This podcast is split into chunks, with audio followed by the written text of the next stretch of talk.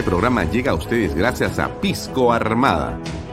Un pisco de uva quebranta de 44% de volumen y 5 años de guarda. Un verdadero deleite para el paladar más exigente. Cómprelo en bodegarras.com y recuerde, tomar bebidas alcohólicas en exceso es dañino.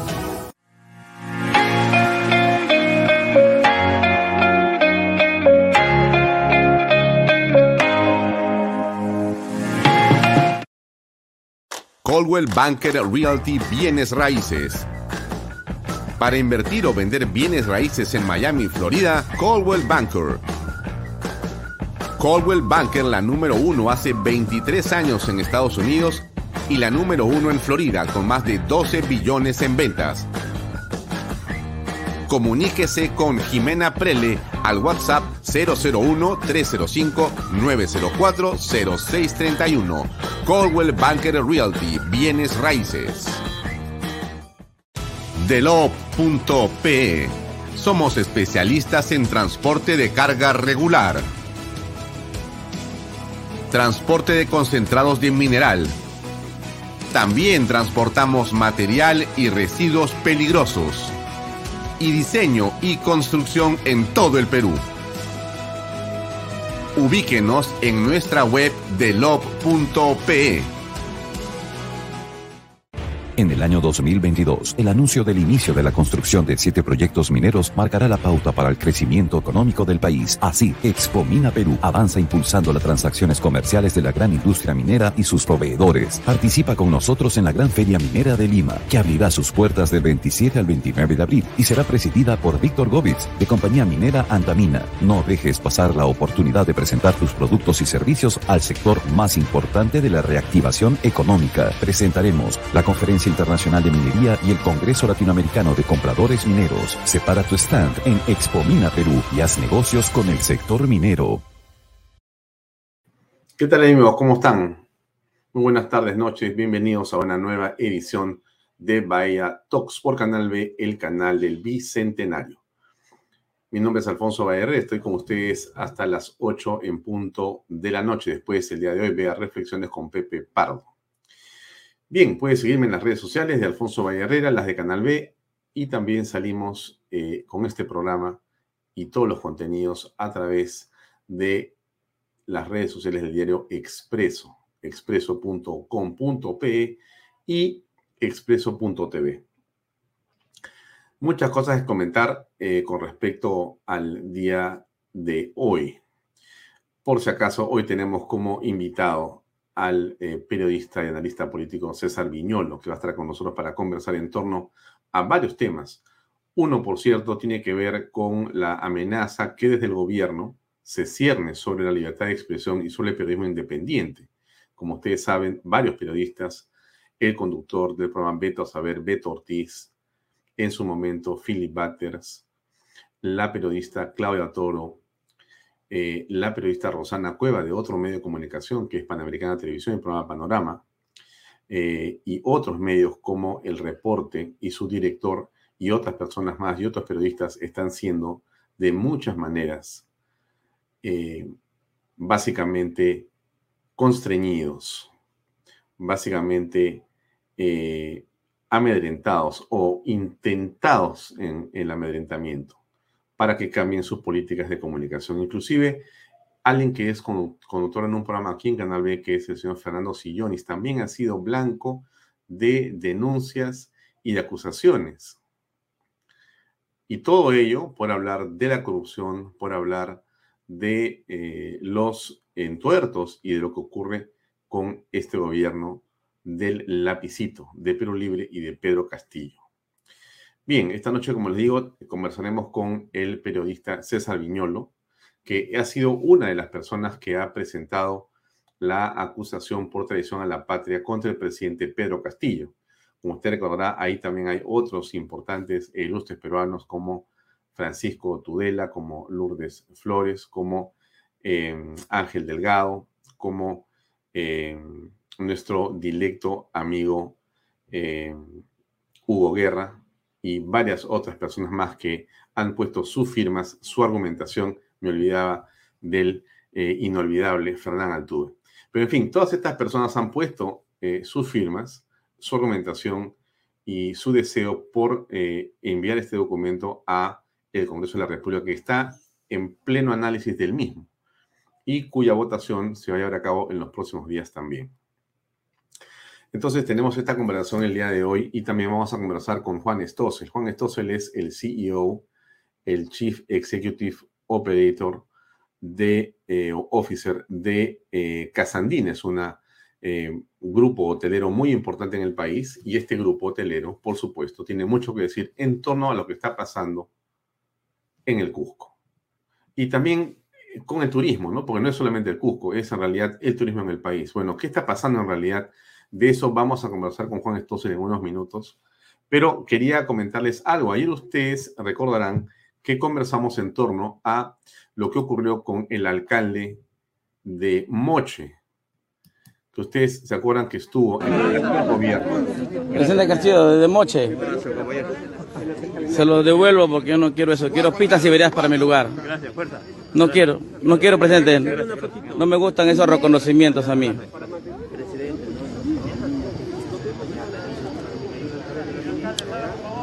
Le he devuelto al presidente Pedro Castillo el reconocimiento que para mí no me representa. Yo no estoy para reconocimientos tontos, baratos. Yo no estoy para este show.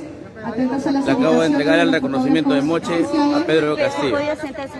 Si no me coja, por favor, no me coja, no me coja, no me coja. Ahí está. Así que.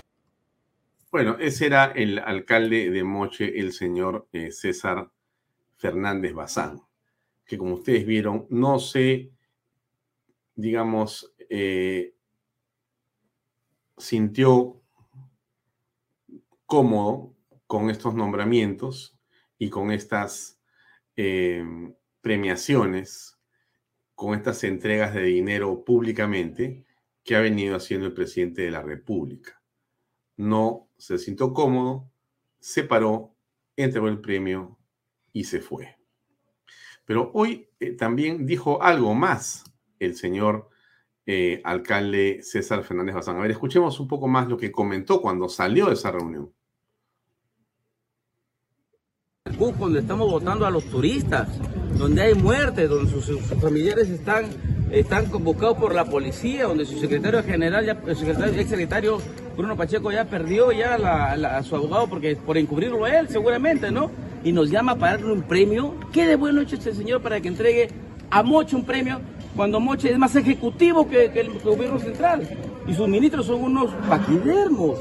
Es la segunda vez que ha citado a Moche, lo hizo hace tres meses, igual nos hizo sentar adentro en una mesa de palacio de 24 alcaldes, solamente para decirnos que si eh, hubiese algún acto de corrupción en el Ministerio de Vivienda, que lo denunciemos. Para eso nos hizo venir este señor. Este señor se comporta como el 90% de alcaldes del Perú, por eso que el Perú está mal. Señor Fernández. Porque este señor nos trata como si fuéramos sus cholitos, y así no es. ¿Cuál fue la respuesta del presidente? Él ni se inmuta, es una serie con la sonrisa flor de piel. Porque es un hipócrita. Ah, él pensaba que yo quería tomarme una foto con él. Se le entregué el premio, le dije, señor, muchas no necesito un premio. Incluso se ve que le está dando la mano. Ah, este, me da la mano, yo por cortesía le doy la mano. Señor, hasta luego, no voy ni para la foto ni para este show me voy a prestar. Porque en un problema de una crisis, cuando la gente está que se muere de hambre, estamos los 500 alcaldes aquí. Solo le sonríe. Claro, ese señor está, está, está loco, necesita un tratamiento psicológico. ¿Quién está loco, alcalde? Bueno, yo no. Él está, yo estoy un loco cuerdo. Bueno, es lo que hemos escuchado del alcalde César Fernández Bazán en torno al presidente de la República en esta ceremonia que, como dijimos nosotros ayer, más parecía en realidad eh, el inicio de una campaña electoral. Y me refiero claramente a la campaña electoral de octubre de este año, tanto municipal como regional. Y el presidente aparece acá entregando premios, tomándose fotos pero también repartiendo miles de millones de soles, como ustedes escucharon también del presidente de la República ayer. Mientras eso ocurre, el efecto del paro en el Cusco es tremendo. Es tremendo.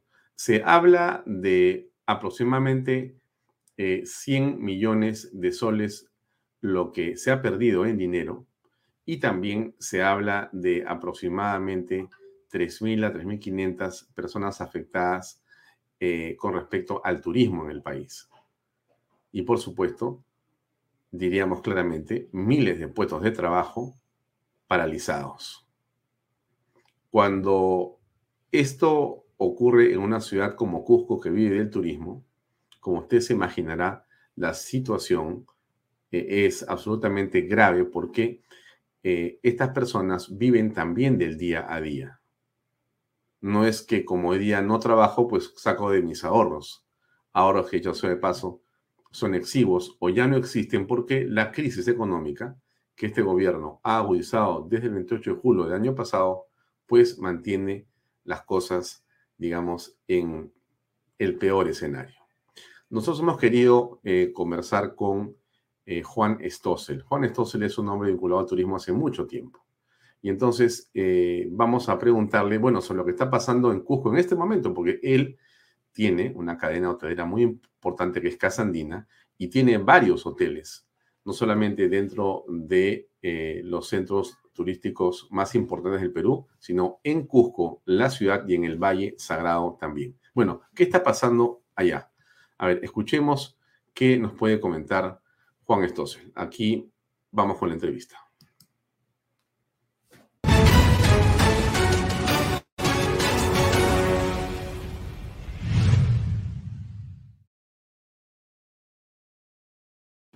Juan, ¿cómo estás?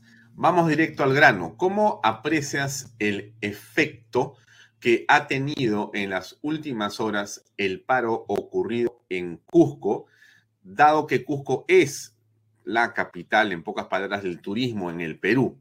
Hay un titular hoy día que preocupa a muchos y esa es la razón de que pudieras conversar con nosotros unos minutos. Más de 3.000 turistas afectados y 100 millones de soles en pérdidas en Cusco.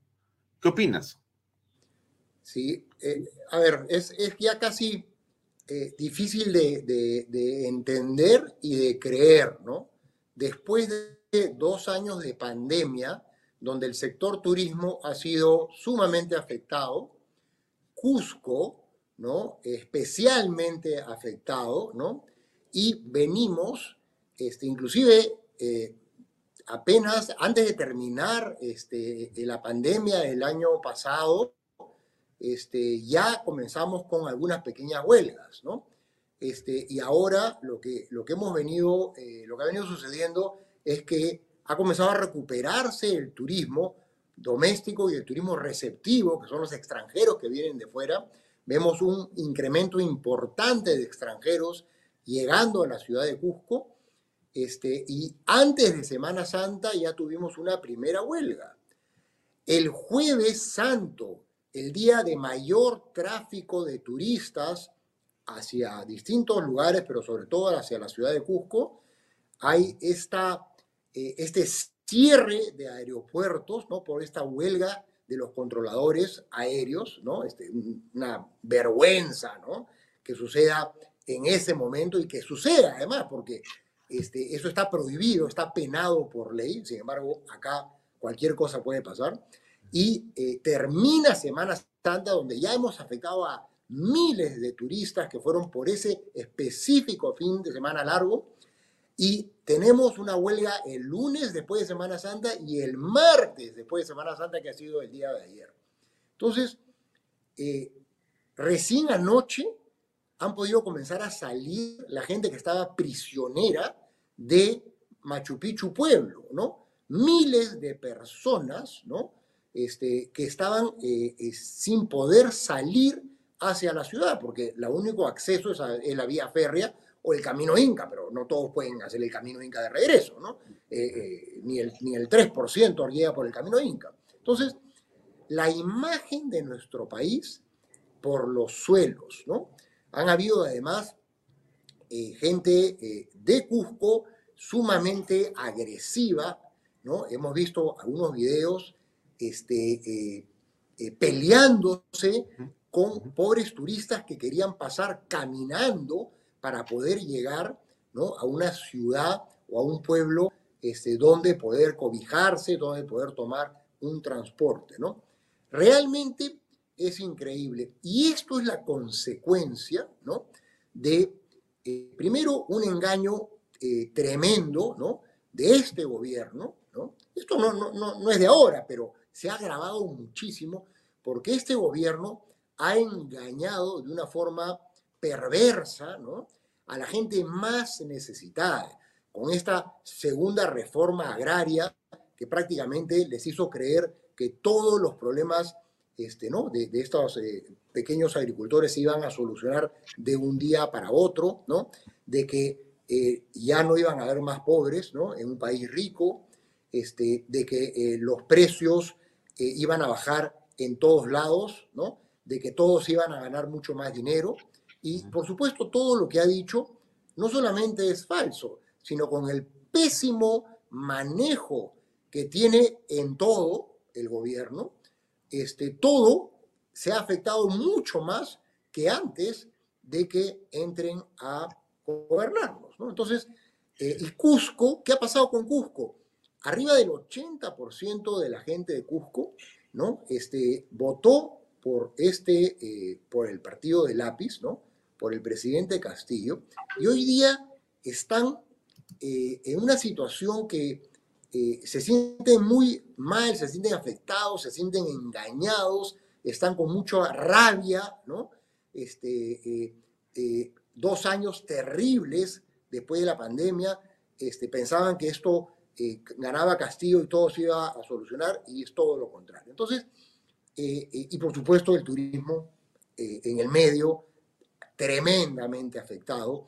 Y estamos hablando acá de la gente más necesitada de Cusco. El turismo abarca, afecta positivamente, cuando hay turismo, a toda la economía de la ciudad y de todos los alrededores de las ciudades cusqueñas, ¿no? Entonces, es, el pequeño agricultor se beneficia directamente de los turistas, el pequeño transportista se beneficia directamente y los artesanos este, y los pequeños restaurantes y, todo lo que es este, pequeñas tiendas, bodegas, etcétera, etcétera, etcétera. Todos absolutamente afectados, la imagen del Perú en el piso, ¿no? Es inconcebible. Frente a esto, ¿tú tienes alguna respuesta, algún comentario? ¿Has logrado hablar con alguien del Estado para poder comentar lo que me estás diciendo o para que ellos te digan, en fin, qué cosa van a hacer? Eh, permanentemente. Nosotros tenemos comunicación permanente, toda la vida lo hemos tenido con, el gobierno, con el Ministerio de Comercio Exterior y Turismo, con en este caso la viceministra, este, pertenezco a varios gremios. Lo que pasa es que, a ver, eh, este es un estado bombero son bomberos, ¿no? Este, nuestro ministro, que siempre escucha, este, tiene, se pasa, yo diría, entre el 80 o 90% de su tiempo acompañando al presidente de la República por el Perú entero, porque el presidente hoy día lo único que hace es viajar por el Perú entero, ¿no? Y, este, tiene a nuestro ministro a su costado eh, apagando incendios, ¿no? Este, el, el lunes ha sido terrible. Este lunes, hace dos días, ¿no? Este, ha venido nuestro ministro, ha reunido a Cusco, ha reunido ¿no? a, todos los, este, eh, gente que estaba haciendo huelga, este, llegó el premier, el premier se tiró un discurso este, eh, vergonzoso de 40 minutos, que lo único que habló fueron disparates, ¿no? Este, eh, otra vez hablando, ¿no? de las diferencias que hay en el país, haciendo que los peruanos se sigan dividiendo. No habló, por supuesto, de la huelga, se fue. ellos decidieron que la huelga había terminado y a los, se fueron y a los 15 minutos que se fueron, por supuesto que la huelga no había terminado y continuó todo el martes. Y peor aún, o sea, mucho más agresiva. Entonces, la verdad es que estamos eh, sumamente molestos este, todos, todos, ¿no? este, eh, todos los que eh, vivimos del turismo y todos los que eh, trabajamos muy duro por el turismo y por la imagen de nuestro país. Y lo que estamos viendo realmente es que este es un gobierno que se ha dedicado a destruir el empleo a todo nivel. Está afectando al empleo, a la empresa privada, a los chiquitos, a los medianos, a los grandes, es un destructor del empleo. O sea, se ha dedicado a este, bombardear ¿no? la chamba, ya no hay chamba. O sea, nos estamos quedando sin chamba, ¿no? Este, de, a eso se está dedicando este gobierno porque no tiene a las personas adecuadas, porque no tienen liderazgo, porque no saben qué hacer, no saben cómo manejar este problema.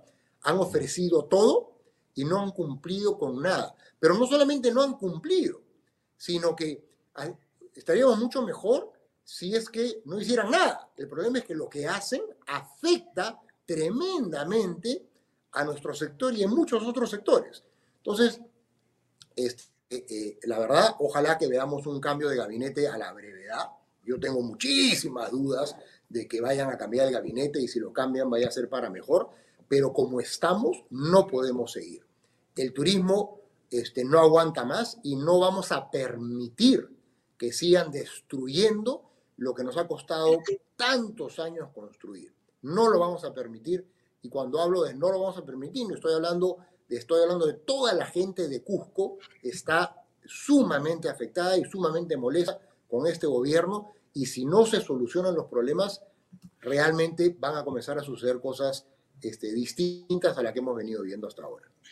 Para terminar, Juan, eh, dentro de los reclamos que son múltiples, hay uno en una lista de 10 principales que hoy día ponía el comercio en una de sus páginas, donde estaba la Asamblea Constituyente y el cambio constitucional. De tu punto de vista, ¿qué tiene que ver eso con lo que está pasando en Cusco? Bueno, vemos pues que este gobierno no es, no es capaz de hilar este, dos frases eh, correctas. Imagínense si vamos a pensar, ¿no? Que este, pueden ser capaces de manejar pues una, una eh, eh, nueva constitución, una asamblea constituyente. Es un disparate terrible, ¿no? Es un engañamuchachos, es un populismo espantoso. Y la gente en Cusco, la gran mayoría de gente en Cusco, no le interesa, le interesa un pepino la nueva Asamblea Constituyente. Acá lo que quieren es trabajo. Trabajo que tuvieron y que hoy día no tienen. Trabajo que les quitó la pandemia. Además, recordemos que, la manejamos muy mal, ¿no? Este, pero ya está terminando la pandemia y, ya están llegando los turistas. Y hoy día, por el pésimo manejo del gobierno, ¿no? Seguimos sin que todos puedan tener un trabajo digno. Entonces, aquí qué asamblea constituyente, acá la gente lo que quiere es trabajar, ¿no? Este, y eso es lo que quiere Cusco, es trabajar, es recibir a los turistas, atender a los turistas que se vayan felices de la vida y regresar a la normalidad. Eso es lo que quiere el Cusco, ¿no? Por supuesto, hay unos cuantos eh, de lapicito extremistas que siempre han habido en todos lados hay, en Cusco quizás hay un poco más, que siguen pues con la cantaleta populista, el engañamuchachos con el tema de la Asamblea Constituyente. Eso eh, es, realmente vergonzoso que después del desmadre que han hecho acá, sigan pensando que esa es una solución. Eso no solamente no es una solución, sino sería seguir agravando todo el problema que hay ahora. Y hoy día este, la gente quiere trabajar, no quiere que le sigan dando bonos que no les sirve para nada. Quiere trabajar. Lo único que necesita es trabajo. Y eso es lo que tenemos que exigirle al gobierno. Bien, Juan, muchas gracias. Hasta otra oportunidad.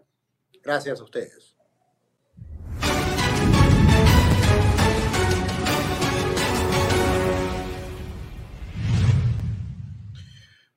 Bueno, entonces, Juan Stossel es el CEO de Casa Andina, una cadena de hoteles muy importante, que nos ha comentado lo que ustedes ven. No hay solución a ninguno de los reclamos que los huelguistas están pidiendo. Y más bien las huestes de Perú Libre y de Cerrón y compañía lo que aducen, lo que dicen, lo que señalan es que eh, en realidad todo esto ocurre porque no hay una asamblea constituyente que esté operando para una nueva constitución. Ese es el argumento que se da. La realidad es la que está en la pantalla. La realidad es la que está en la pantalla. O sea, el paro costó 100 millones de soles de pérdidas. O sea, se ha tenido que votar, se ha tenido que eliminar, se ha tenido que dejar de lado productos alimenticios, paquetes turísticos, regalos por comprar, fruta, etcétera. Usted que conoce Cusco y si no conoce Cusco, bueno, yo le recomiendo que vaya cuanto antes, antes que sea destruido por las huestes de Perú Libre y compañía. Pero en Cusco, precisamente, usted va a poder seguramente comer los mejores choclos con queso que hay en el Perú, como las mejores fresas, entre otros productos que son interminablemente deliciosos, ¿no es cierto? Tanto comida del mismo lugar de Cusco como los alrededores del Valle Sarao y en general usted puede alimentarse eh, con un poco dinero eh, a través de una serie de mercados y de personas que venden productos de una calidad extraordinaria de exportación, pero ahí, a la mano, y más en un tiempo de recuperación de la economía y de post-pandemia, la gente está dispuesta a hacer lo que sea por un poco de dinero.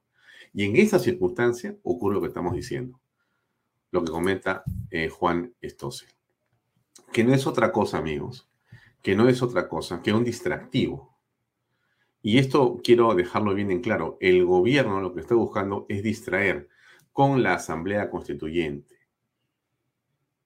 con el tema de eh, la castración eh, química, con eh, una cantidad enorme de temas que no son los importantes y que no son los relevantes.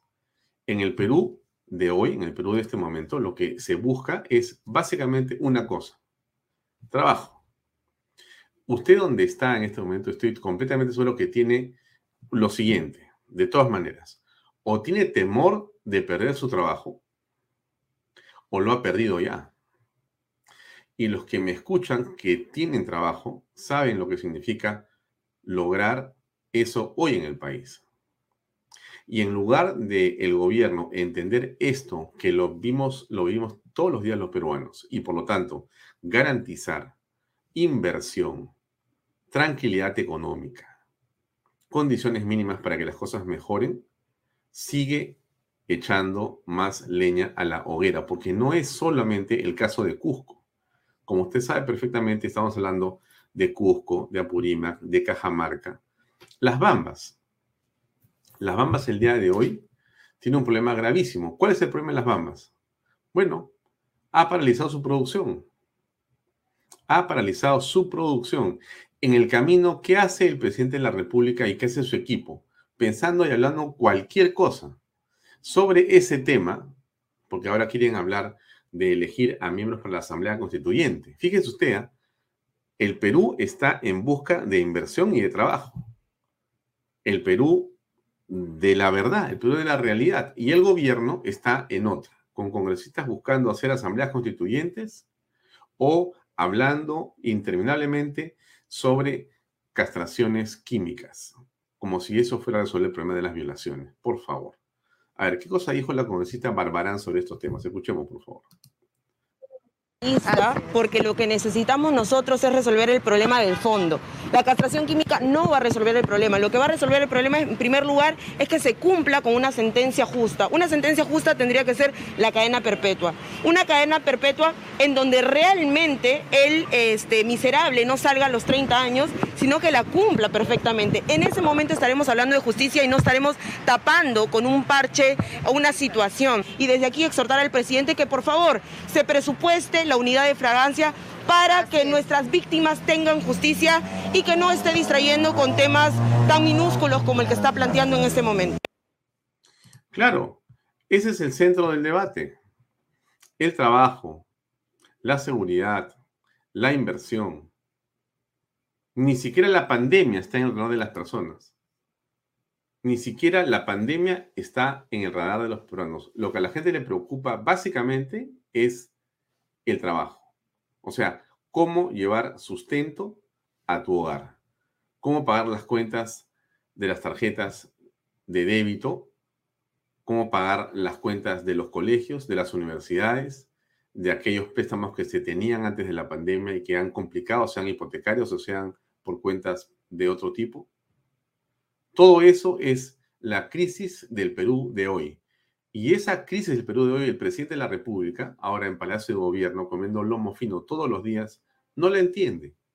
Él cree que las cosas se resuelven entregándole a los alcaldes placas con cheques por miles de millones de soles. Para eso quiso ser elegido el presidente Pedro Castillo, para regalar el dinero que nosotros los peruanos pagamos como impuestos, en lugar de convertirse en un facilitador del consenso social, el presidente de la República se ha convertido en un obstáculo. Él es el centro del problema, el centro del problema. Y en esa virtud, entonces, la oposición tiene que tomar decisiones, tiene que coordinar de alguna manera más eficiente como hasta ahora, porque lo que hemos visto desde el Congreso no alcanza. Y no alcanza porque el gobierno ha hecho bien una tarea, que es utilizar esos fondos públicos para estimular a los congresistas para que cambien su voto y que mantengan una coraza legislativa que protege al presidente frente a cualquier intento, sea de vacancia o sea de acusación por traición a la patria o de otra manera. Y sobre este tema de la traición a la patria vamos a hablar el día de hoy eh, in extenso, junto con los peligros de la libertad de expresión con César Viñolo. Pero antes de conversar con él, que ya está conectado con nosotros, déjeme tocar un tema más que tiene que ver, por cierto, con lo que estamos, eh, digamos, viviendo en el país. Mire, déjeme colocar la pantalla un segundo para que usted perciba por qué es que yo le digo que hay que mirar las cosas con mucha preocupación, porque no podemos dejarnos robar el país. Acá está esto que quería compartir con usted. Mire, esta es la realidad. ¿Qué cosa es la realidad? Que los conflictos que el gobierno estimula, ¿por qué digo estimula? Porque el gobierno, estimado señor y señora que nos ve, mire usted, en lugar de resolver lo que pasa en las bambas, lo estimula. En lugar de resolver lo que pasa en Cuajone, lo estimula. En las bambas los eh, comuneros han entrado a las instalaciones y han cubierto y han tapado las vías y las bambas han dicho yo no puedo producir más, hasta aquí llegué, ya no puedo más. ¿Qué han hecho en Cuajone? Han tomado básicamente el reservorio principal de agua, ¿no es cierto? Han eh, también eh, obstaculizado las líneas férreas que transportan los minerales y entonces esa mina que es otra mina importante en el mundo, junto con las Bambas, han sido paralizadas. Esto que está ocurriendo en las Bambas y en Cojones se multiplica en Cusco, en otros lugares del Perú. ¿Por qué es la pregunta? Porque mire lo que dice el titular que yo le he puesto ahí. ¿eh? Ah, paralización de operación de las Bambas sumada a la previa detención de Cuajone que ya lleva 51 días, generarían serio impacto, según calcula la Sociedad Nacional de Petróleo y Energía. No habrán nuevos proyectos en dos o tres años, dicen ellos. Esto está siendo empujado por el gobierno de una manera irresponsable, de mi punto de vista, con una sola y un solo objetivo, crear un caos en el país para que justamente frente a ese caos haya más estados de emergencia y sea ese el argumento para pedir una asamblea constituyente y un cambio de carta mana inmediatamente. Y con eso el gobierno va a ganar legitimidad, que la ha perdido completamente, y va a ganar tiempo para enquistarse en el poder y para quedarse por décadas. El plan de Cerrón va a cumplirse de manera perfecta lo que pasa con el tema de la castración química o lo que pasa con el tema de alguna otra, digamos, eh, eh, iniciativa legislativa de Perú Libre o de el gobierno es básicamente distractivos. Porque lo que ellos quieren en el fondo es quedarse en el poder. Como dicen, han pasado 200 años y ya es nuestro turno. Y vaya que es su turno, porque lo están haciendo de una manera realmente impresionante. Bien, esto es un poco lo que era el análisis hasta, digamos, este momento. La señora Dina eh, Boluarte ha dicho hoy día cosas muy interesantes. Eh, por ejemplo, mm, déjenme, déjenme compartir esta declaración de ella de hace unos minutos. Eh, Dina le preguntan, oye, ¿qué piensas tú del ministro Condori que eh, ahora es... Eh, le preguntan al ministro de Salud. Dicho sea de paso, ya renunció hace unos minutos, pero igual se lo pongo para que usted sepa cómo están. Fíjense en lo que están ellos. ¿ah? Crean todo, por eso le digo, son puras distracciones. Si a mí me preguntan y, si yo lo hubiese, si yo lo hubiese tomado en cuenta para colocarlo como asesor a un ministro censurado, yo no lo hubiera hecho. Por otro lado, la también titular del Ministerio. Ve, ya, le preguntan al de Cultura, le preguntan al de Salud, al de, Educación, le preguntan a todos. No, yo no creo, yo sí creo, puede ser, no sé. ¿Y qué hacen con eso? Generan más titulares, generan minutos de cobertura noticiosa, distraen a la opinión pública. En el camino, paralizado y en pie de guerra, la mitad del país. Bien, esa es, la preocupación. Vamos a conversar con César Bien, lo que está ya conectado con nosotros. César, ¿cómo estás? Muy buenas noches. ¿Cómo te va? Estimado Alfonso, ¿cómo estás? Qué gusto escucharte. Buenas noches. Eh, César, eh, antes que nada, eh, preguntarte de manera directa por la iniciativa que junto con otros patriotas has tenido tú. Habíamos mencionado a Ángel Delgado, a Fernán Altuve, a Hugo Guerra, a Francisco Tudela y a otros insignes peruanos que tuvieron la eh, valentía de presentar una acusación por traición a la patria contra el presidente de la República, Pedro Castillo. Mi pregunta es concretamente, desde tu información, ¿en qué estado se encuentra la misma? Eh, hay que agregar que también está uno de los firmantes, es la doctora Lourdes Flores Nano. Es correcto. Eh, la comisión permanente ya aprobó que pase a la subcomisión de acusaciones constitucionales se nombre a un congresista delegado. El congresista delegado en un plazo de 15 días tiene que remitir un informe en base a todas las aristas que componen la denuncia constitucional contra el señor Castillo. Por decir, lo declarado a la CNN, eh, lo declarado sobre el referéndum que es anticonstitucional y todos, toda la, la versión de los seis firmantes inclusive del propio canciller, porque recordarás que el Ministerio de Relaciones Exteriores emitió una declaración.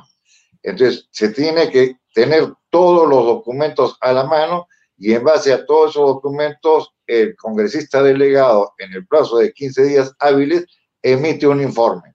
Ese informe es aprobado por la Subcomisión de Acusaciones Constitucionales y pasa al Pleno del Congreso de la República en el Pleno del Congreso de la República, con el voto de los 130 congresistas, descontando los 32 miembros de la comisión permanente, quedan 98. Con 50 votos, el señor Castillo vendría a ser inhabilitado para ejercer el cargo de presidente de la República. Es un número eh, relativamente reducido si consideramos los 87 votos para la vacancia, ¿correcto? Es lógico, la vacancia es otra cosa. Materialmente es imposible lograr los 87 votos. Teniendo como antecedente la moción que se presentó exhortándolo al presidente de la República para que renuncie, que se logró más de 65 votos, basta suponer que los 50 votos se van a poder conseguir, ¿no? Hmm. Bueno, y según tus cálculos o según eh, tu comentario, tu investigación eh, o tu información, ¿esto cuándo debería ocurrir? Eh, estamos hablando de, 13 eh, de 15 días hábiles, aproximadamente estamos hablando entre el 8 y el 12 de mayo, aproximadamente. Ahora hay que hacer hincapié que esta semana los miembros del Congreso están en semana de representación. Recién van a volver a sus labores habituales a partir del día lunes. Entonces yo me imagino que a partir del 15 de mayo ya esté listo el informe para que sea visto por el Pleno del Congreso de la República. Mm. Ahora, el temperamento que tú eh, recibes o que tú tienes en torno a esto, ¿te hace prever que será posible que la votación sea afirmativa en el sentido de declararlo, eh, bueno, traidor a la patria y suspenderlo en sus funciones? Eso, eso ya depende de, de, la moral, de los principios y la decencia política de cada congresista. Aquí quiero hacer un paréntesis, porque con todo respeto, habiendo trabajado yo en el Congreso de la República por larga data, este es uno de los peores congresos de la República. Desde el momento mismo que se le impuso la banda presidencial al señor Castillo y no juró por la constitución política del Perú, en ese instante, en ese momento, era derecho imprescindible de la presidenta del Congreso decirle que no está cumpliendo con el juramento de presidente de la República. Desgraciadamente, la presidenta del Congreso no hizo nada y fíjate todo lo que ha venido pasando en estos casi nueve meses. Dos vacancias que, siendo nosotros periodistas, nos damos cuenta que es materialmente imposible. Inclusive, por experiencia propia como analistas políticos, una vacancia la sustentas, la argumentas, tratas de utilizar todos los medios posibles, pero el almirante Montoya en cinco minutos presentó la vacancia contra el señor Castillo con más de 20 puntos y tú habrás visto, igual que yo, que la gente que nos está escuchando, que los congresistas hablaron de todo, cuando lo específico, lo central, lo concreto, lo real era hablar exclusivamente de la vacancia. ¿Cometió ilícitos el presidente? Sí los cometió. No los cometió. ¿Y por qué los cometió? Pero hablaban de la luz, del agua, del agro, de todo, hasta de las vacunas COVID, que no tenía nada que ver con la moción específica sobre la vacancia presidencial. Lo que el problema mayúsculo que hay acá es que los congresistas desconocen el derecho constitucional, los congresistas desconocen hermenéutica parlamentaria y desgraciadamente los asesores, con todo respeto, no sé dónde están parados. Mm, pero la impresión que también tenemos algunos es que justamente eh, ese, eh, digamos, esa dispersión en el debate, esa, esa eh, digamos, manera que se planteó en la que se habló de todo y no se circunscribió a lo que estaba en la Constitución, favoreció al presidente otra vez. Ese es el problema. Ahí tiene responsabilidad el oficial mayor del Congreso de la República. Tiene responsabilidad la presidenta del Congreso. He convocado un pleno. Se está viendo la moción de vacancia. Acá no se está viendo de las vacunas COVID o de la luz o del agua o de los terrenos o de la zona eh, devastada por, por desastres naturales lo concreto y lo específico. Vamos a centrarnos en esto. Pero la presidenta del Congreso dejó que hablen de todo. Y fíjate cuánto tiempo demoró eso y qué cosa se logró. No se logró nada. Y lo que es peor, ¿cómo puede ser posible que un Congreso de la República le dé el voto de confianza a un presidente del Consejo de Ministros que ofende al Congreso de la República? ¿Cómo se le puede dar el voto de confianza a ministros prontuariados? ¿Qué cosa está pasando en el Congreso? Y acá, permíteme, hay una responsabilidad de los supuestos líderes, no de los partidos políticos, de las organizaciones políticas que simplemente agrupan a la gente sin el más mínimo criterio, los ponen en bandeja para que el electorado decida. Hay una responsabilidad de los jefes de las organizaciones políticas, de la gente que los eligió y esta gente que aceptó el cargo. Fíjate lo que ha pasado ayer o antes de ayer con esta señora que es servidora pública de limpieza, decir que, va a reabrir el frontón, que no va a tener los beneficios sociales los, los presidiarios. Fíjate la inteligencia, el criterio de esa mujer.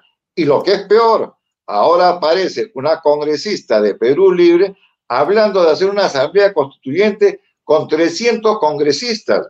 Fíjate lo que está pasando con 120, imagínate con 300. Y lo que es peor, habla que el Congreso no se cierre, que siga trabajando en el Congreso y haga, y existe una asamblea constituyente en paralelo, de a dónde vamos a tener 300 congresistas por un lado para una asamblea constituyente y por otro lado 120 congresistas con el Parlamento actual.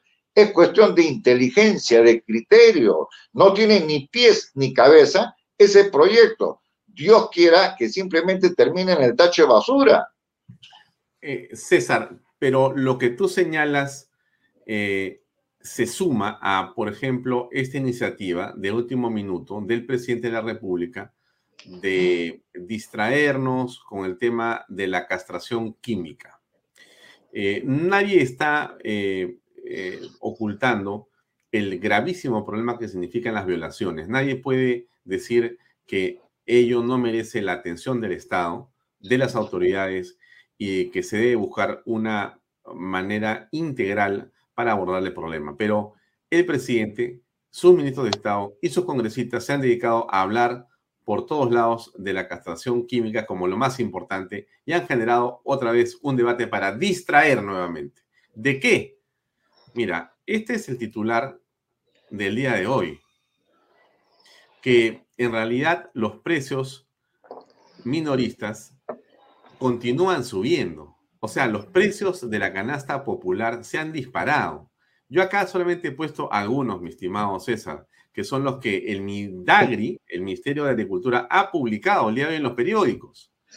El aumento entre marzo y abril, 70% encarecimiento de la zanahoria, 17% de la papa yungay, 17% el choclo tipo Cusco, 17% la cebolla cabeza roja, la 16% la piña hawaiana, 12% la papa canchán, 10% la naranja valenciana, 3, 10% la papaya selva, 6% el limón sutil, 5% el plátano sea Congo, 5% camote amarillo, 1% manzana de lisa. Esto lleva a una inflación como pocas veces se había visto después de décadas que habíamos olvidado del tema. O sea que esto que es lo central, esto que es lo central, el presidente lo tapa, lo tapa de muchas maneras. ¿Cómo aprecias tú este manejo que está haciendo el gobierno? Eh, lo, lo, del índice inflacionario es el más alto en los últimos 26 años. Nunca habíamos tenido un índice inflacionario de esta naturaleza, pero acá el problema mayúsculo está en que el gobierno de Perú Libre no tiene cuadros de gente profesional, de gente proba, de gente técnica. Fíjate la calidad de ministros, la calidad de viceministros. Han pasado más de 50 ministros en nueve meses, cuatro presidentes del Consejo de Ministros. Entonces, ¿qué podemos esperar del gobierno del señor Castillo si jamás ni siquiera sabe el concepto de monopolio? Y ahora, como bien dices tú, trata de distraernos con la castración. Perfecto. Pensemos que se haga la castración. Hay las inyecciones para poner a, toda esta gente la, la, inyección de la castración. Eh, ¿Cuánto tiempo va a demorar esto? Inclusive hablan otra gente de cadena perpetua, o mejor dicho, de pena de muerte. La pena de muerte en el Perú no se podría dar porque habría que salir de la Corte Interamericana de San José de Costa Rica. Entonces, antes de abrir la boca, sería bueno que la gente del gobierno, incluyendo los congresistas, al menos revisen los tratados sobre materia de pena de muerte, ¿no?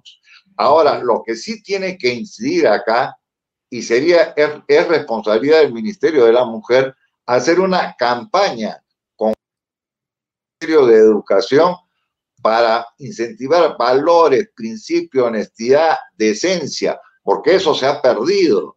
Eso es lo que, lo que tienen que hacer. Pero ¿qué podemos pedirle a gente del gobierno que no sabe ni siquiera dónde está parada? O otros funcionarios que marcan su tarjeta en la mañana y regresan en la tarde, vuelven a marcar la tarjeta y ganan como buenos.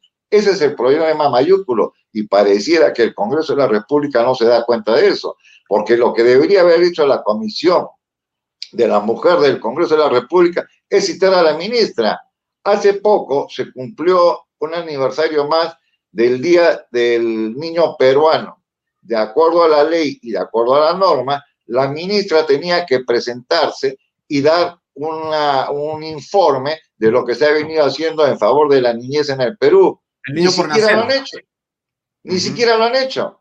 ¿Por qué? Porque ni siquiera saben que se celebra el segundo domingo de abril. Y lo peor de todo, el Ministerio de la Mujer sacó un, aviso hablando de lo del día del niño y de la niña. Eso no está en la ley. La ley es clara. Habla del día del niño peruano. Así es, así es. Y este, además, tampoco está en la Constitución lo que está diciendo la señora ministra de Estado, Porque si hay una persona que desconoce la Carta Magna, porque lo ha eh, hecho patente en su visita o en la sesión que hubo en el Congreso de la República para que la justamente preguntaran sobre estos temas, es la señora ministra. La señora ministra le preguntaron y dijo, bueno, este, eh, mejor vengo en otro momento o yo les voy a contestar eh, con más argumentos mirando o hablando con mis asesores, porque estaba en la luna. Ella pensaba que lo que ella estaba diciendo sí estaba en la ley. Y en ninguna parte de la ley eh, está respaldada lo que la señora Miloslavic ha venido diciendo. El, el congresista Alejandro Muñante y la congresista, no me acuerdo si era la señora Rosángela Barbarán o la señora Norma Yarro, le hicieron claramente la explicación de que estaba, como se dice, en la luna. O sea, un poco más se le dice, vaya usted a leer su constitución para que se dé cuenta que lo que está diciendo usted no existe, no es legal, porque con respecto del niño, la constitución de la República es clarísima, no hay dudas. Habla de los derechos del niño. Inclusive ah. en los tratados internacionales de los jueces del Perú es parte de Estado parte, habla de la Convención de los Derechos del Niño y la Declaración de los Derechos del Niño, inclusive el Código del Niño, del Menor y del adolescente, hablan del niño. ¿Y de cuándo acá? Simplemente para hacer eh, su show la ministra y parte del gobierno modifican lo que está en la ley. Increíble.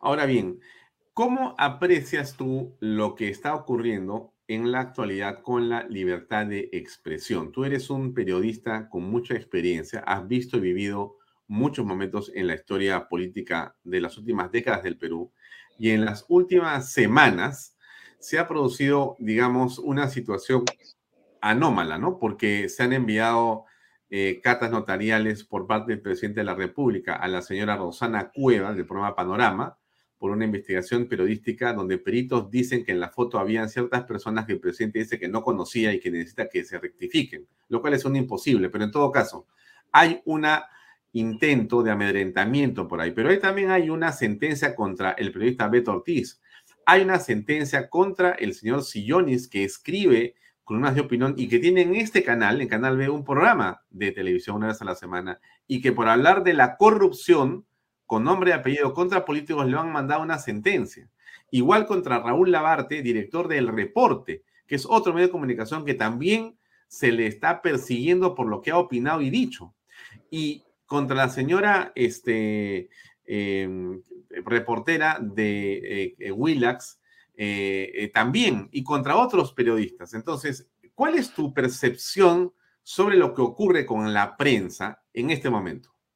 Eh, la prensa, eh, desde el momento que Castillo estuvo de candidato presidencial, hubo un ataque sistemático. Tú recordarás en plena campaña que dijo que iba a salir a decir cuánto ganaban los, los reporteros o los conductores de los programas televisivos. Después, cuando asumió la presidencia de la República, que no daba conferencia de prensa, no recibía a los periodistas. Y después la serie de ataques lo que al señor Castillo le incomoda y a la gente del gobierno le incomoda es que gracias a la prensa hemos destapado toda la inmundicia, discúlpame la expresión, de este gobierno, porque a través de Panorama, a través de Cortos Poder, a través del Diario Expreso y de los demás medios de comunicación social, se ha estado sacando a la luz día a día toda la corrupción de este gobierno. Y esa corrupción de este gobierno no es bien vista por el presidente Castillo ni tampoco por el presidente del Consejo de Ministros, Aníbal Torres, o lo, el que era antes Guido Bellido, y simplemente se han hecho una serie de denuncias. En el caso de Expreso, somos más de siete los periodistas denunciados, empezando por Rafael Romero, el mismo Antonio Ramírez, Luis González Posada, Rafael Rospigliosi, Hugo Guerra, yo, ahí más tiene seis, la jefa de la página política de presos, ya son siete. Entonces, Aquí lo que hay es un ataque sistemático del gobierno contra la libertad de prensa. Y nosotros como hombres de prensa no podemos aceptar, permitir o consentir que se nos ataque simple y sencillamente por emitir una opinión. O sea, la opinión va a ser judicializada ni siquiera en la época del general Velasco, ni siquiera en la época del señor Fujimori, después del 5 de abril del 92, ¿Qué cosa quieren? ¿Quieren deportarnos por dar una opinión? ¿Quieren manipular a la opinión pública? Ya la Sociedad Interamericana de Prensa se ha pronunciado, la Federación de Periodistas se ha pronunciado, el Colegio de Periodistas se ha pronunciado, la Asociación Nacional de Periodistas se ha pronunciado, porque esto no lo podemos aceptar. Que una reportera quiera entrevistar al presidente y sea jaloneada por miembros de seguridad, ni tú ni yo con la trayectoria profesional que tenemos jamás hemos visto esto. Mm. Imposible. Bueno, eh, es el estilo del presidente Castillo que es curioso porque no ha sido capaz de aceptar una conferencia de prensa desde que asumió el mando y desde antes también. O sea, es quizá el único jefe de Estado, y tú, eh, César, te pido que hagas memoria, si tú conoces eh, en la historia del Perú a otro, digamos, presidente de la República que ha tenido esta condición frente a la prensa, de decir, yo no voy a tener conferencias de prensa, no voy a aceptar preguntas de los periodistas. ¿Te acuerdas? Eh, ni siquiera en la época del general Velasco, ni siquiera en la época del general Velasco. Y acá quiero hacer hincapié, tiene mucha responsabilidad la gente que trabaja en la Secretaría de Prensa de Palacio de Gobierno, porque quiero creer, suponer, imaginar que son colegas como nosotros, que tienen un código de ética y no pueden simplemente por el sueldo que reciben por parte del Estado silenciar la opinión del presidente de la República. Qué importante sería, por ejemplo, tenerlo al frente al señor Castillo y decirle, ¿Por qué usted presentó dos declaraciones juradas cuando postuló a la candidatura a la presidencia de la República? ¿Por qué presentó dos DNI? ¿Por qué el Jurado Nacional de Elecciones no dijo nada? ¿Y por qué fue denunciado y ha pasado tanto tiempo y recién se ha abierto, el juicio?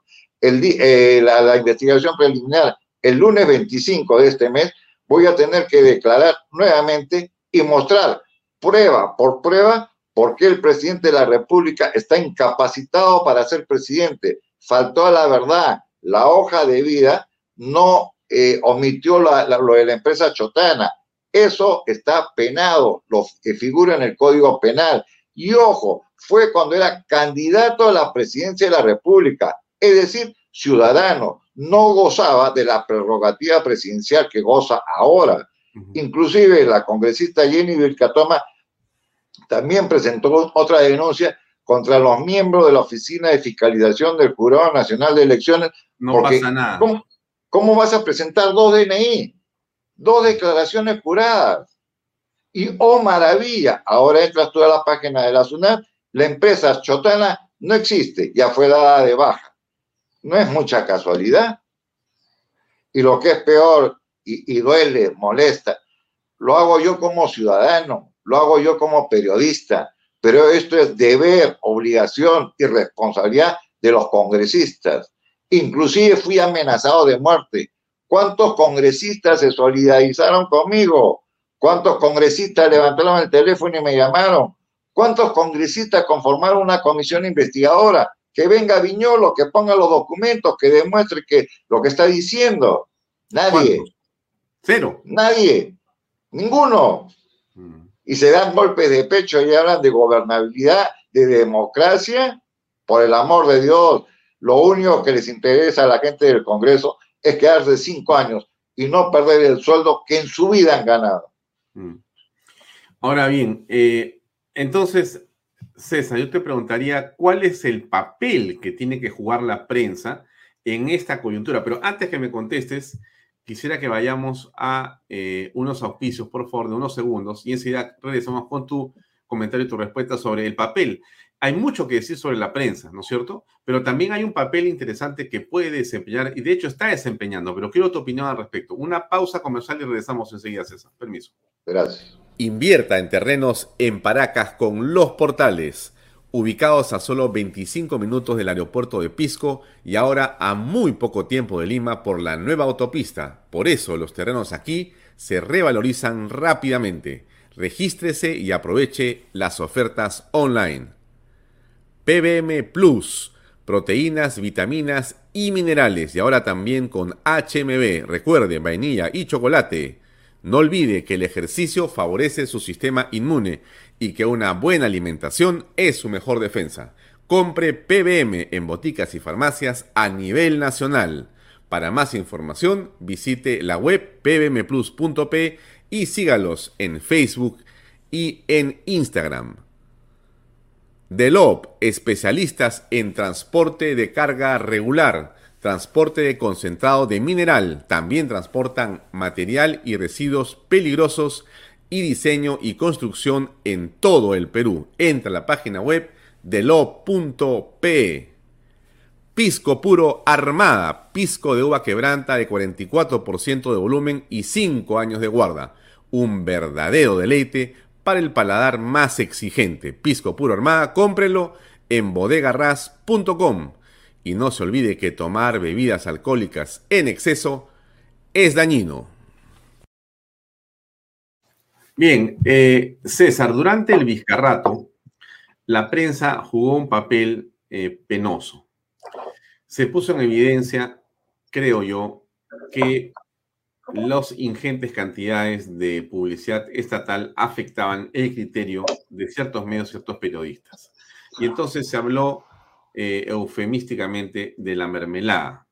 Finalmente Vizcarra no está en el poder y ahora nos encontramos frente a otro capítulo de la historia política del país con una prensa que ha venido destapando, gracias a Dios, porque no lo puede hacer ni la Contraloría ni la Fiscalía ni el Congreso, pero sí lo puede hacer la prensa, una serie de hechos que son insólitos y que son el argumento de acusaciones fiscales muy bien formuladas, como es el caso de la casa de Zarratea, de eh, las eh, licitaciones en torno a obras públicas o a lo ocurrido en el caso de Petro Perú. Entonces, la prensa tiene aparentemente un papel importante a esta hora. ¿Cuál es tu visión justamente de ese papel y de esa misión? Eh, gracias a la prensa es que se está fiscalizando al gobierno del señor Castillo y sacando a la luz todos los hechos de corrupción. Ahora depende mucho del Ministerio Público que actúe dentro de los parámetros constitucionales y de acuerdo a la ley orgánica del Ministerio Público, porque una investigación no puede durar tantos meses y quedarse en el olvido, porque si el Ministerio Público se da cuenta la cantidad, como bien dices tú, de denuncias presentadas contra Castillo, contra su familiar o contra los miembros del gabinete, pues superan toda la cantidad de denuncias en los últimos años. Al día de hoy, por ejemplo, en el Congreso, el presidente Castillo tiene 13 acusaciones por infracción constitucional. Solamente ha caminado la que hemos presentado, como te dije al comienzo del programa, con Lourdes Flores Nano, con Hugo Guerra, Fernando Altuve, Ángel Delgado, el canciller Tudela y yo. Las demás siguen durmiendo el sueño de los justos. Si eso no puede ser posible, ¿no? Porque, vuelvo a repetir, gracias a la prensa y gracias a los medios de comunicación social que han reaccionado y se han dado cuenta que la prensa es el primer poder del Estado y no, no puede perder su, fin, su naturaleza de sacar a la luz todos los hechos de corrupción que hay, ¿no? Mm. Eh, claro, entonces la prensa tiene un papel en este momento central. ¿Esa es la razón del ataque? Por supuesto, o sea, mientras la prensa está sacando a la luz todos los actos de corrupción, simplemente el Ministerio Público está actuando como mesa de parte del Poder Ejecutivo e involucrándonos a nosotros en hechos que no tienen nada que ver. Por ejemplo, preguntarle al, director del diario Expreso cuánto ganan los columnistas en el periódico o cuánto se cobran por las notas o quién es el que supervisa las notas que se van a publicar. Eso ya pues desconocimiento absoluto, porque las notas de prensa no tienen valor económico. Las columnas que tú o yo escribimos en los medios no tienen valor económico. Entonces, fíjate pues el criterio de estos fiscales, cuánto desconocimiento tienen de lo que significa derecho a la libertad de prensa o derecho a la información, o como te digo, preguntarle al director, ¿cuánto gana, por ejemplo, el colaborador de la página política? Es un absurdo. o que muestren el contrato de trabajo. ¿Por qué tenemos que mostrar el contrato de trabajo? Si es un vínculo en una empresa privada, ni el director del periódico, ni el periodista, ni la empresa han cometido delito alguno.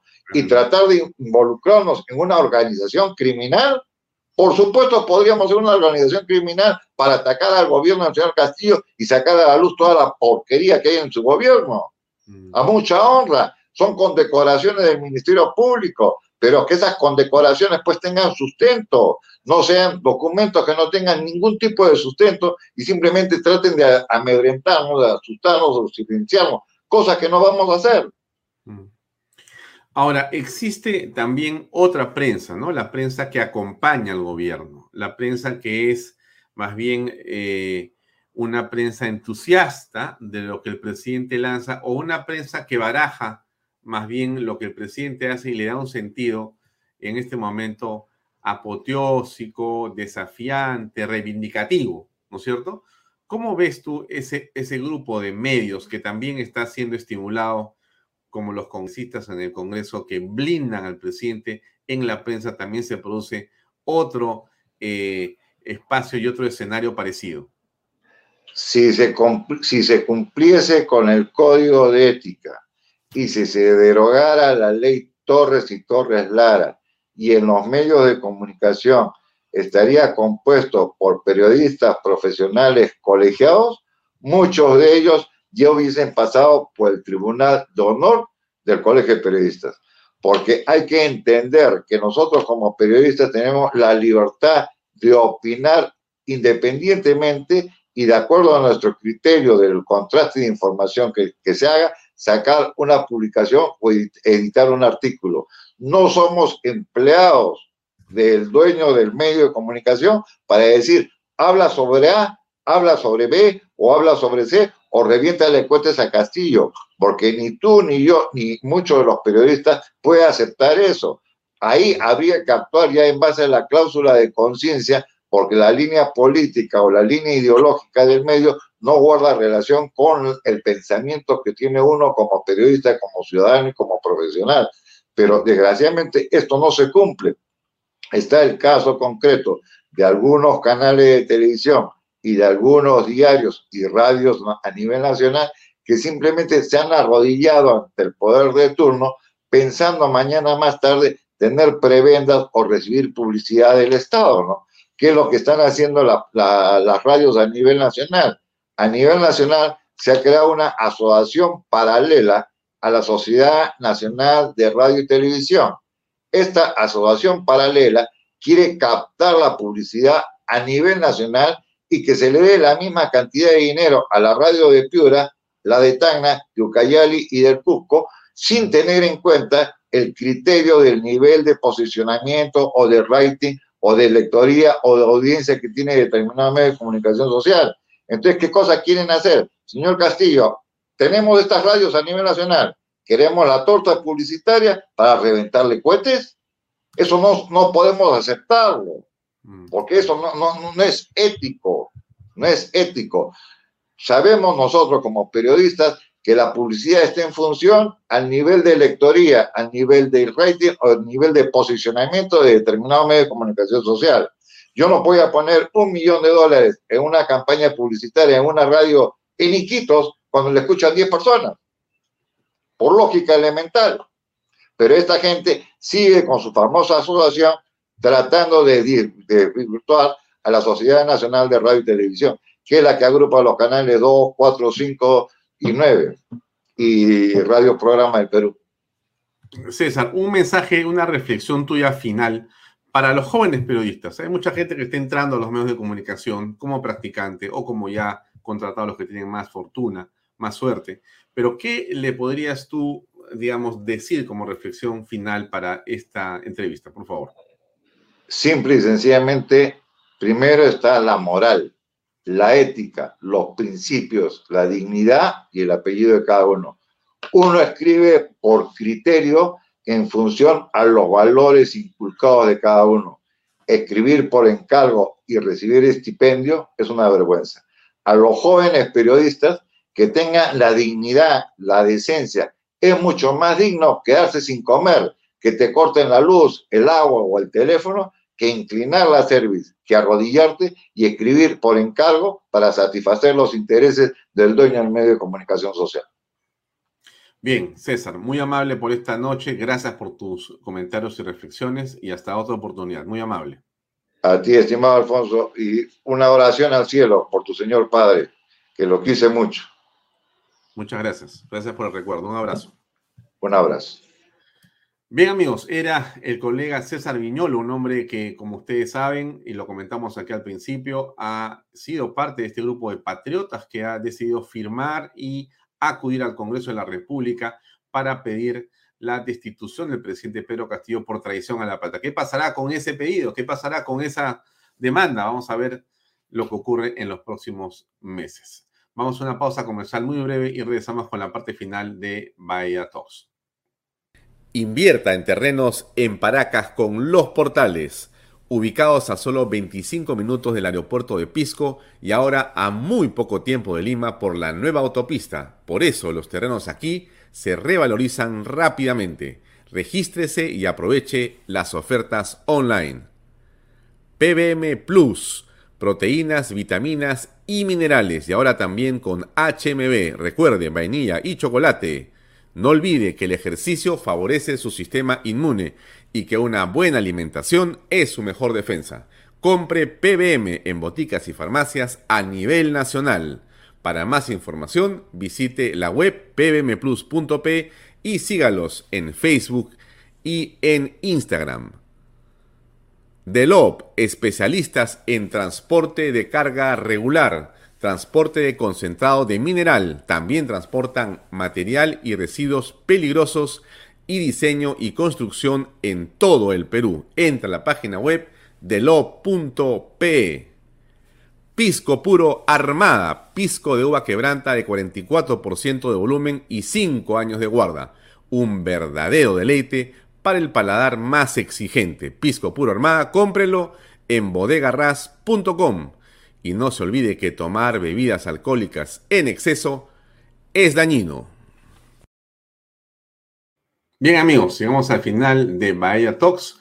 A continuación usted verá a Pepe Pardo en Reflexiones que tiene a dos invitados estupendos, Lucho Solari y Sergio Bolívar. Yo le recomiendo no perderse el programa que viene pegadito a Bahía Talks esta noche. Gracias y muy buenas noches.